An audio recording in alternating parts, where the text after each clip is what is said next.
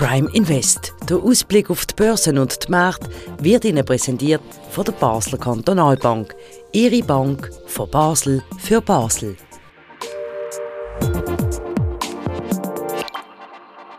Das ist Prime Invest direkt aus dem Handelszentrum von der Basler Kantonalbank. Mein Name ist Christian Keller und mir gegenüber parat für Antworten auf schwierige Fragen ist der Sandro Merino, der Anlagechef der Basler Kantonalbank. Herzlich willkommen. Grüezi, Herr Keller. Guten Tag. Herr Merino, seit Wochen geht es abwärts an der Börse. Ich frage ganz einfach, was ist eigentlich los? Ja, ich glaube, das Hauptthema ist im Moment die Inflation. Wir haben äh, letzte Woche am Donnerstag Kommunikation von der Europäischen Zentralbank mit der Christine Lagarde, wo doch ein bisschen äh, den Ton gewechselt hat. Äh, jetzt das Thema Inflation nicht mehr so abspielt und nicht sagt, dass die Europäische Zentralbank ja eigentlich wenig dagegen können machen wenn Energie teurer wird und wenn man Preisschocks hat. Und dann am Tag darauf, ähm, am Freitag, ist noch die äh, Inflationszahl aus den USA. Eigentlich bis auf wenige Zehntel das, was man erwartet hat. Und dennoch eine sehr negative Reaktion, einfach weil der Wert mit, mit über 8% äh, so ein 40-Jahres-Rekord ist und irgendwie hat das Schlagzeilen gemacht und die Kombination von diesen beiden äh, Statements von der Europäischen Zentralbank und von der amerikanischen Zentral von der Inflationszahl aus den USA haben so die Befürchtung entstehen lassen, dass jetzt Zentralbanken plötzlich ihre Haltung ändern und, und viel härter könnten durchgreifen bei der Inflation. Und warum ist das schlecht für die Börse? ja, weil äh, durchgreifen bei der Inflation bedeutet äh, Rezession. Das bedeutet, Zinsen so lange anzuheben, ohne Rücksicht auf die Wirtschaft, bis die Inflation weg ist. Und das hat man in den USA in den 80er Jahren unter dem Paul Volcker, der damalige Zentralbankchef, gewesen, hat man das gemacht und der hat halt einfach Zinsen bis äh, irgendwo äh, 8% angehoben und auch in der Schweiz sind die kurzfristigen genau. Zinsen mhm, damals Jahre, bei, in den Ende 80er ja. Jahren oder, sind Zinsen sehr hoch gewesen. Und ähm, das ist so ein das Schreckensszenario, das nicht sehr realistisch ist, aber wo jetzt halt plötzlich in den Köpfen äh, von der Märkte sozusagen umschwirrt. Wir haben aber jetzt auch viele Jahre mit einer äh, Nullzinspolitik, oder? Also eigentlich äh, ja. ist ja klar, dass die Realität oder die Normalität, wenn ich es so nennen muss zurückkommen. Können Sie noch mal sagen, eigentlich müsste doch alles schon einbudgetiert sein in der Kurs und jetzt trotzdem ist es, ist es so eine depressive Grundstimmung? Gibt es noch andere Faktoren oder gibt es noch irgendwelche Risiken, die wir noch nicht wirklich auf dem Schirm haben, die sich doch anbahnen könnten? Ja, ich meine, die Risiken, die man nicht auf dem Schirm hat, die hat man halt nicht auf dem Schirm. Gegen ja, das ist man Laie, aber vielleicht wissen Sie schon mehr. Ja, ich finde, die ganze Inflationsgeschichte ist aber schon noch interessant vom ganzen Verlauf. Oder wir hatten die Pandemie ab 2020 und das ist natürlich dann äh, wirtschaftlicher Einbruch und, und eher so tiefe Zinsen und, und Reduktion von der Wirtschaftsaktivität. Das ist dann zwei Jahre lang gegangen, bis wir dann langsam aus der Pandemie rausgekommen sind. Dann ist dort schon eigentlich äh, die Nachfrage wieder stark gewesen. Wir hatten die Lieferkettenproblematik gehabt, eigentlich Symptom von einer sich anbahnenden Hochkonjunktur. Dann ist äh, der Ukraine-Krieg noch als, als Game Changer, wo, wo alles nochmal neu hat müssen eingeschätzt werden.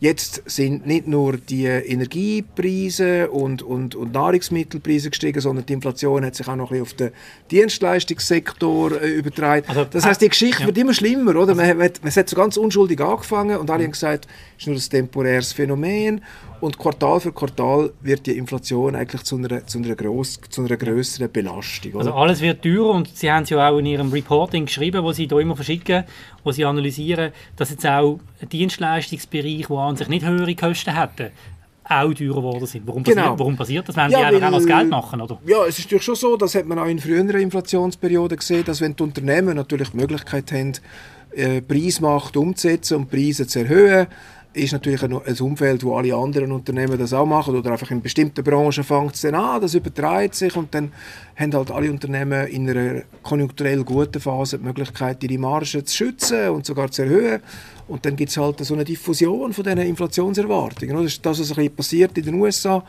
äh, guten Arbeitsmarkt, wenig Arbeitslosigkeit, Konsumenten, die noch Ersparnis haben aus der Zeit der Pandemie, die konsumfreudig sind, die aufgrund der höheren Preise jetzt nicht unbedingt weniger Auto fahren oder auf Konsum verzichten. Also in einem relativ starken Umfeld ähm, ist man quasi bereit, äh, die höheren Preise zu zahlen und es wird nicht so sofort mit Konsumreduktion reagiert. Und das merken natürlich die Unternehmen mhm. indirekt auch und deswegen breitet sich so dass die Inflationstendenz halt immer ein bisschen breiter aus. Und, und dann haben wir die Situation, wo die Notenbanken anfangen nervös werden und jetzt genau. sind wir genau an dem Punkt. Und jetzt oder? steigt auch der Risikoaufschlag für italienische Staatsanleihen. Ja, Was heisst das? Gibt das die nächste Finanzkrise plus? Weil die Italiener nicht mehr zurückzahlen Ja, so weit sind wir jetzt noch nicht. Aber in den Köpfen vom Markt ist natürlich die Euro-Krise noch nicht ganz vergessen. Oder? Und man weiß, wenn, wenn der Zinsaufschlag, der im Bereich jetzt von gut 2% ist zu der deutschen Staatsanleihen, wieder steigt, steigt das Bewusstsein für äh, Tragbarkeitsgrenzen sozusagen von der italienischen Staatsschuld. Und der Zinsaufschlag ist mal bei 1% gewesen, also sehr tief. Also deutsche Staatsanleihen sind nur 1% weniger verzinst gewesen als italienische. Also italienische Staatsanleihen mit, mit wenig Risikoprämie sozusagen im Markt.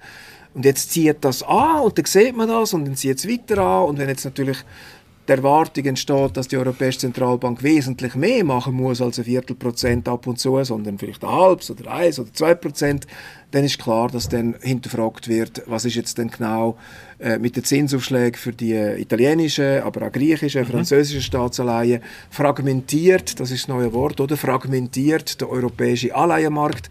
Äh, wenn, wenn, wo die Flut da war, sind quasi alle, alle gleich gewesen. und jetzt, wenn das Wasser aber geht, wie man so schön sagt, dann sieht man, wer Badhosen anhat und wer nicht, oder? Und, und in, dem, in dem Umfeld bewegt mhm. man sich jetzt, wo man sich halt anfängt, Gedanken machen, äh, wie kommt das, was ist das Endspiel? Und das lange halt schon, dass am Markt dann so äh, Preise sich bewegen, oder? Das ist halt relativ okay. äh, agil. Alles, was wir jetzt besprochen haben, bin ich jetzt der Meinung, tut Anleger in Angst und Schrecken versetzen.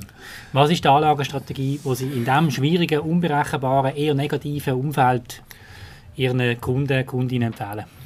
Ja, ähm, zum einen, glaube ich, ist es, ist es auch in diesem Umfeld wichtig, ähm, eine risikogerechte Anlagestrategie zu haben, also wo, wo die persönliche Risikofähigkeit und persönliche ähm, Risikoappetit berücksichtigen. Also man sollte immer sich überlegen, was ist äh, möglich mit, der, mit meiner Anlagestrategie, was für Verluste sind zu erwarten. Wenn ich 20 Jahre lang investiere, dann gibt es auch mal ein schlechtes Jahr und dann muss man sich schon im Klaren sein, das muss ich auch können aushalten. Dann glaube ich, sind wir im Moment nicht so ultra pessimistisch. Also es ist klar, eigentlich ist nicht wenig neue Informationen über die letzten zwei Tage gekommen. Man hat gewusst, dass die amerikanische Inflation äh, vorerst noch hoch bleibt. Man muss auch sehen, wir werden dann im Mai nächstes Jahr mit dem Mai von dem Jahr vergleichen und wenn jetzt die Energiepreise nicht sich nochmal verdoppeln, dann muss ja die Inflation oben runterkommen. Das ist auch der Konsens, dass die Inflation zwar ja. äh, Zeit braucht, um sich zu normalisieren, aber ein Szenario wie in den 80er Jahren, wo die Notenbanken derart massiv eingreifen und die Wirtschaft wirklich äh, mehr oder weniger bewusst abwürgen oder in Kauf nehmen, dass sie die Wirtschaft müssen abwürgen um die Inflation zu kontrollieren.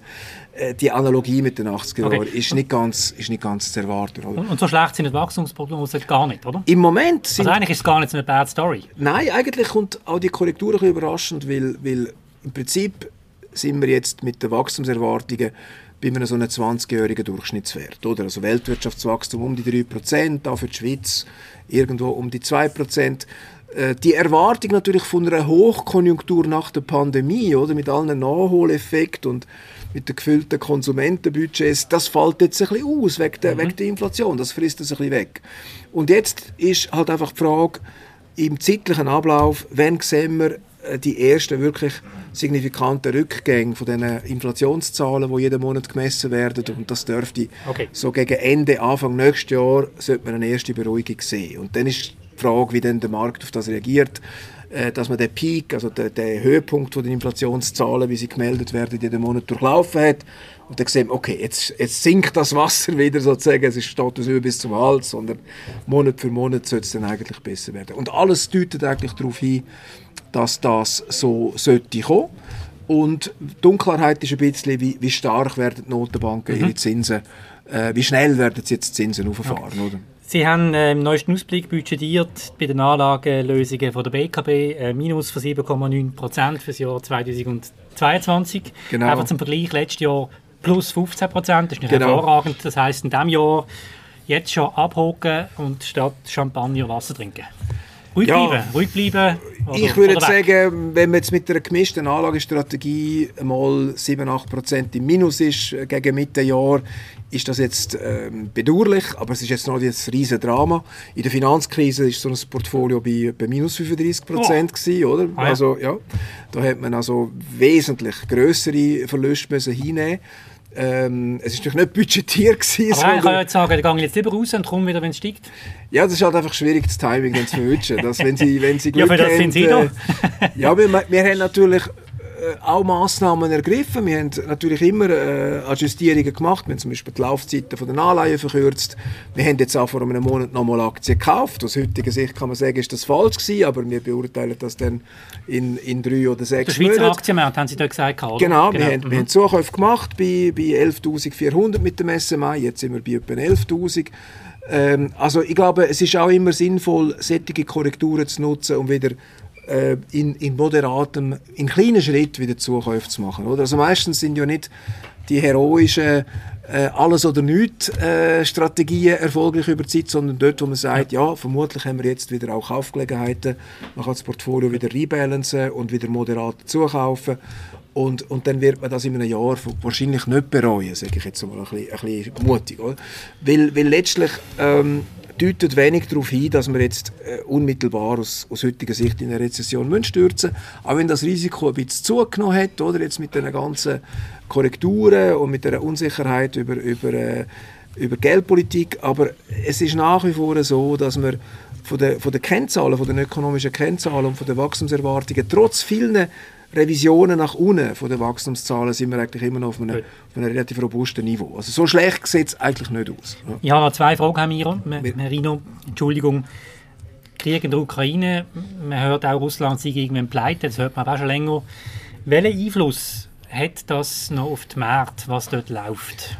Ja, ist halt einer von der, von der vielen Einflussfaktoren. Es sind natürlich verschiedene Krisen, aber wenn man, wenn man in die Finanzmärkte schaut und sich überlegt, was der Markt bewegt, haben sie zu jedem Zeitpunkt x Faktoren, mhm. wo, wo die Marktentwicklung beeinflussen. Natürlich ist die Entwicklung in der Ukraine noch offen. Es, Im Moment sieht man ein bisschen, dass im, im Osten von der Ukraine äh, Russland doch schleichend mit großen Opfern und Verlust äh, Landgebiet gewinnt, aber eigentlich nicht, nicht, nicht leicht. Und, und, und äh, die Frage ist, wie, wie, nachhaltig dass Russland den Krieg auf die Art und Weise kann, kann weiterführen kann. Auf der anderen Seite äh, kann die Ukraine auch nicht ohne weiteres die, die, die Landgebiete zurückerobern. Also es sieht schon irgendwie nach einem langwierigen Zermürbungskampf aus und, und das belastet Märkte natürlich jeden Tag. Und es ist alles andere als klar, wie, wie eine diplomatische Lösung äh, könnte aussehen und vor allem, wenn dass so eine diplomatische Lösung möglich wird sein. Man muss sich auch damit abfinden, dass die Region für, für, für Jahre oder Jahrzehnte instabil könnte bleiben mhm. oder? Russland dürfte kein Interesse haben, dass in der Ukraine irgendeine Art äh, stabile, äh, ja. florierende Wirtschaftsordnung entstehen kann. Also die Prognose ist eigentlich düster, aber das ist leider etwas, wo man, wo man schon lange zur Kenntnis genommen hat in den Finanzmärkten. Und, und äh, nach wie vor ist als Argument, dass am Schluss das wirtschaftliche Gewicht von Russland insgesamt sehr gering ist und nur über die Rohstoffpreise eigentlich direkt äh, Einfluss hat auf, auf die, die, globale Wirtschaft und der Einfluss über die Rohstoffpreise, den durchlaufen wir jetzt gerade und ist natürlich auch ein Anreiz zum, zum Wegzudiversifizieren von Russland und natürlich auch zum die Abhängigkeit von den fossilen Brennstoffen mittelfristig äh, zu verkleinern. Aber da reden wir natürlich von einem Prozess, ja, der über, über ja. 10, 15 Jahre geht, aber jetzt erst recht sozusagen. Oder? Ja. Jetzt merkt man auch gemerkt, dass, dass wir auch eine stabilere äh, Wirtschaft ja. haben, wenn wir von der Energieversorgung breiter abgestützt sind. Wenn wir noch in die Schweiz schauen, zum Schluss, äh, die Schweizer Grossbank Credit Suisse, die ist jetzt selber das Wochenende wieder in den Schlagzeilen gesehen. Ähm, ich frage mich einfach, die große Credit Suisse, früher einmal die Schweizerische Kreditanstalt, immer in den Negativschlagzeilen. Wieso und was ist die Perspektive von dieser Grossbank, die ja wichtig ist für den Schweizer Finanzplatz? Ja, also ich muss ja nicht äh, wiederholen, dass die Bank in einer Krise ist. Das äh, sieht man leider, muss man sagen, für den Schweizer Finanzplatz. Es sind halt immer wieder punktuelle äh, Ungeschick, äh, Missgeschick oder, oder, oder, oder Krisen, Risikomanagement, Fehler offenbar passiert mit den Greensill-Fonds, Archegos und, und Mosambik-Transaktionen offenbar ähm, gelingt es einfach nicht, äh, größere äh, Betriebsunfälle äh, zu vermeiden und, und das bringt die ganze Bank äh, immer wieder in, in, in, grosse, in grosse Unruhe. Dann ist natürlich auch die ganze Perspektive von, von der Schweizer Investmentbanken nach der Finanzkrise hat sich das auch strategisch völlig geändert. Die Amerikaner haben der Schweizer Banken der Rang äh, sehr, sehr stark abgelaufen. Oder? Die Welt hat sich verändert im Finanzwesen und, äh, und auch der Fall vom Bankgeheimnis spielt eine strategische Rolle und der Credit Suisse ist es bisher wenig gelungen, da einen, einen erfolgreichen Weg einzuschlagen. Das sieht man halt nicht zuletzt am Aktienkurs, aber auch ja, an den Gerüchten über, über äh, mögliche Übernahmen. Bitte? Was würde es bedeuten, wenn die Credit Suisse weg wäre, in eine andere Hand kommt, weg von der Schweiz? Ja, das ist jetzt sehr spekulativ. spekulativ das, äh, es gibt mhm. im Moment keine konkreten Anzeichen dafür, aber das ist deswegen nicht unmöglich. Nehmen wir noch einen Es kommt dann noch darauf an, wie, wer, wer Credit Suisse allenfalls, wie die Übernahme oder wie so eine Kooperation würde aussehen. Also da sind natürlich viele, viele Szenarien möglich, aber letztlich ist das, ist das leider äh, ein Trauerspiel. Es ist, äh, man hätte sich das sicher anders gewünscht, äh, vor allem aus der Credit Suisse raus, aber auch für den ganzen, für den ganzen Finanzplatz Schweiz. Das hilft sicher nicht. Bleiben wir zuversichtlich, hoffen wir das Beste. Herr Merino, vielen Dank, haben Sie sich Zeit genommen für das heutige Interview. Das ist gesehen vom Prime Invest. Vielen Dank, Herr Keller. Merci. Danke euch herzlich fürs Interesse. Ihr könnt den Podcast auf allen gängigen Podcast-Kanälen kostenlos abonnieren, macht das, kritisiert uns, lobt uns, wir freuen uns. Alle zusammen. Adieu.